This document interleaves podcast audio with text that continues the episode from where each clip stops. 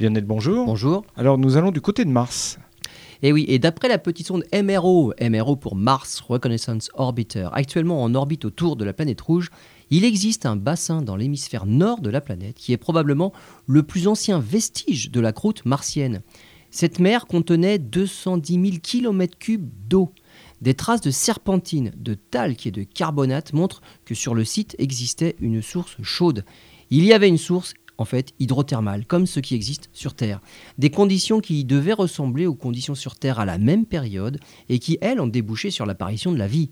Sur Mars, les eaux ont disparu, le volcanisme s'est arrêté et tout est resté comme figé dans le temps. On est persuadé que les conditions d'habitabilité sur Mars, moins de 800 millions d'années après sa, sa, formation, ces conditions étaient identiques à celles qui existaient sur Terre.